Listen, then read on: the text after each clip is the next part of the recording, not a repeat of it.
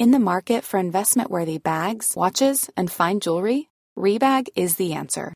Rebag is a luxury resale platform where each piece is carefully inspected by experts to ensure quality and authenticity. Use Rebag to buy and sell finds from the world's top brands, including Louis Vuitton, Chanel, and Cartier. Head to Rebag.com and get up to 15% off your first purchase as a member with code REBAGNEW. Shop today at Rebag.com. That's R E B A G.com. And use promo code REBAGNEW for up to 15% off your first purchase as a member. La conférence de l'Agence de l'énergie a eu lieu la semaine dernière et la décision a été prise d'accélérer le développement euh, de nouvelles centrales nucléaires, notamment les SMR, qui sont des petites centrales qui permettront d'avoir de l'énergie dans les régions euh, les plus reculées, en France notamment, et puis surtout de prolonger la vie de nos centrales actuelles. C'est ça la grande nouveauté. Valérie Faudon, vous êtes déléguée générale de la Société française d'énergie nucléaire. Oui. Alors, on avait dit 50 euh, ans, je crois que ça a été acté. On peut encore aller plus loin pour la durée de vie des centrales?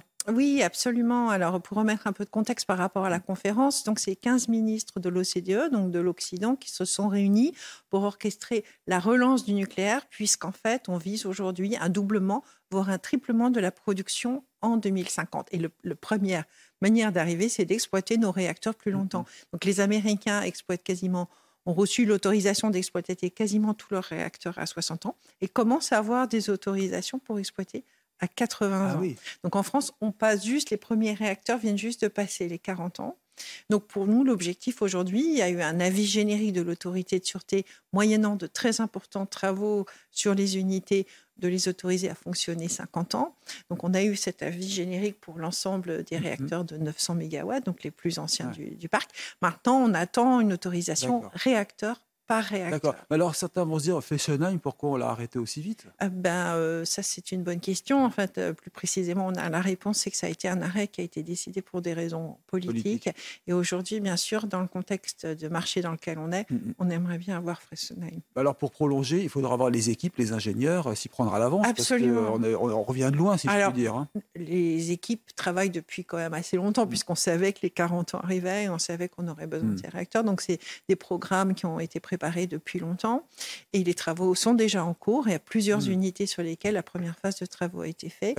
Et le Tricastin, donc EDF Tricastin, la centrale euh, qui est près de, euh, bah. Montélimar, a été autorisée à fonctionner 50 euh, ans. D'accord. Mais alors, où en est-on aujourd'hui dans le, fonctionnement des centrales? L'an dernier, à la même époque, on commençait à avoir peur de manquer d'énergie pour l'hiver. Ça en est où? Alors, en fait, on, avait, on a eu une conjonction de plusieurs éléments. Alors, le premier, c'est que, comme je vous le disais, on fait énormément de travaux sur le parc nucléaire en mhm. ce moment pour passer à 40 ans. Donc, quand on, est amené à arrêter des unités pour les inspecter et pour faire des améliorations sur ces unités. Et donc, on, a du coup une moindre disponibilité du parc nucléaire.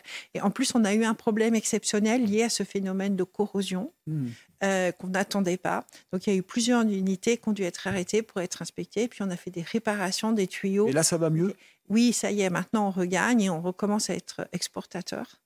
Euh, et on a 56 réacteurs, hein, c'est ça? Oui, on a 56 ils, tournent, ils, tournent tous? Ils vont tous tourner? Oui, alors EDF s'organise au niveau de l'organisation des maintenances pour avoir un maximum d'unités disponibles en hiver.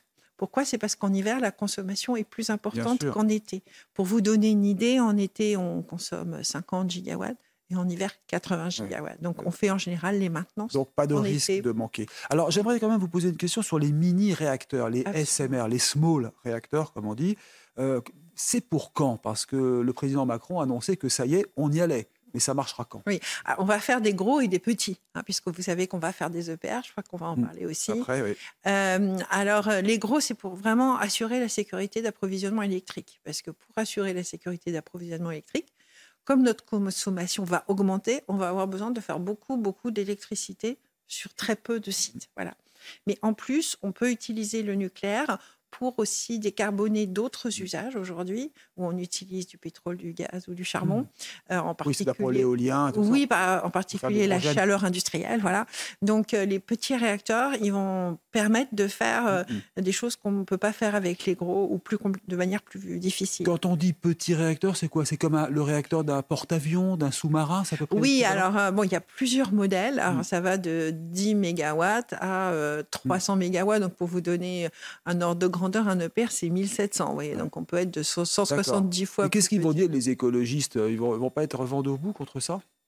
Alors, on voit des écologistes qui changent d'avis sur le nucléaire. C'est le cas en particulier du Parti vert en Finlande. Voilà. Mm, mm. Donc, on, espère qu'on pourra travailler ensemble, puisqu'en fait, l'enjeu maintenant, je pense que tout le monde est aligné sur le fait qu'il faut sortir des énergies fossiles mm. pour deux raisons. D'abord, parce que c'est elles qui émettent ce CO2 qui est responsable du réchauffement climatique. Donc, on parle du pétrole qu'on utilise dans les voitures, du gaz qu'on utilise dans les logements et l'industrie, le charbon qu'on utilise encore dans l'industrie. Et puis aussi parce qu'on l'importe. Donc, par exemple, pour vous donner une idée, l'année dernière, on a importé pour plus de 110 milliards mmh. d'euros d'énergie fossile. Donc, c'est une dépense très importante. On revient de loin là aussi, parce qu'un peu plus, on a arrêté le nucléaire, ou en tout cas, on le réduisait euh, drastiquement. Terminons par l'EPR. Donc, c'est euh, le réacteur à eau pressurisée. On en parle depuis des années, notamment celui de Flamanville, qui n'a toujours pas ouvert. Hein. C'est ça, il est en cours de, démarrage, mais il fonctionne toujours pas. Euh, alors, d'autres EPR sont prévus pour 2050, c'est ça? Oui. Mais est-ce qu'on aura l'argent de faire ces Oui, dès 2035. Donc, en fait, on est actuellement en train de faire euh, il y a les tests de tous les circuits qui sont les derniers tests pour de circuits qui sont encore pour Flamanville, avant qu'on puisse charger le combustible et qu'on puisse faire ce qu'on appelle la diversion. Vous avez une date à nous annoncer? Donc, la seule chose qu'on sait, c'est qu'on parle de charger le combustible au début 2024. Voilà, c'est la, la, date qu'on a. Donc, on espère bien sûr un, démarrage dans la foulée. Alors oui, donc il va falloir renouveler notre parc nucléaire parce que on ne sait pas si on va pouvoir fonctionner. Euh, euh, là, on a des autorisations pour aller à 50 ans. Après, il faudra avoir les autorisations pour 60 ans. Après, 70 ans. Donc, il y a quand même une grosse incertitude de savoir si on pourra aller au-delà de 60 ans. Donc, il faut renouveler nos unités. D'où ces centrales EPR. D'où la construction des EPR. On aura l'argent? Alors, il y a deux, critères très importants. Il y a d'abord le fait de pouvoir les construire et de les pouvoir les construire comme dans le cadre d'un programme industriel, de manière cadencée. Donc c'est pour ça que la première décision, ça va être d'en construire six d'un coup, comme ça. Toutes les industriels peuvent se mobiliser, embaucher, investir sur leur outil industriel pour réussir la construction. Ça, c'est vraiment très important et de ne pas construire un de temps en temps et on perd les compétences. Et le deuxième point, c'est en effet avoir accès à un mmh. financement, euh, je dirais pas cher, enfin un coût de financement réduit, parce que le coût de production de l'électricité dépend beaucoup du mmh. financement. De, de, sur ce point de vue-là, on attend euh, euh, l'annonce d'un schéma financier. Oui, ce sera optimisé en plus. Absolument, donc il y a entre euh, l'État, EDF et puis la Commission européenne. D'accord. Juste une toute dernière question. On aura assez de combustible pour tout ce nucléaire Alors on oui, donc le, la, World Nuclear Association, donc l'association nucléaire mondiale, vient de publier une étude au mois de septembre en disant que même avec un doublement, voire un triplement du parc nucléaire à l'horizon 2050, on avait largement assez de réserves d'uranium. Par contre, il faut que les industries minières investissent sur les mines parce que quand on a un gisement, bah, il faut quand même construire la mine. Et qu'on ne soit pas dans des pays à risque. Hein, comme on Absolument. Alors, la grande chance qu'on a, c'est que les deux plus grandes réserves du monde, c'est euh, l'Australie et le Canada. Merci infiniment, euh, Valérie Faudon. Euh, je rappelle, vous. Hein, vous êtes déléguée générale de la Société française d'énergie nucléaire. Restez avec nous sur CNews.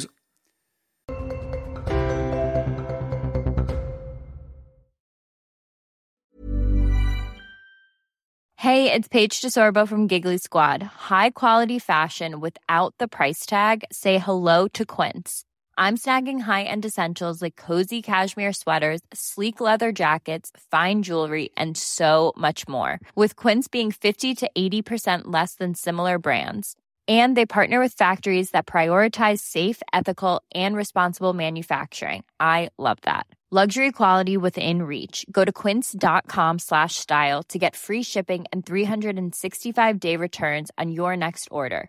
Quince.com slash style.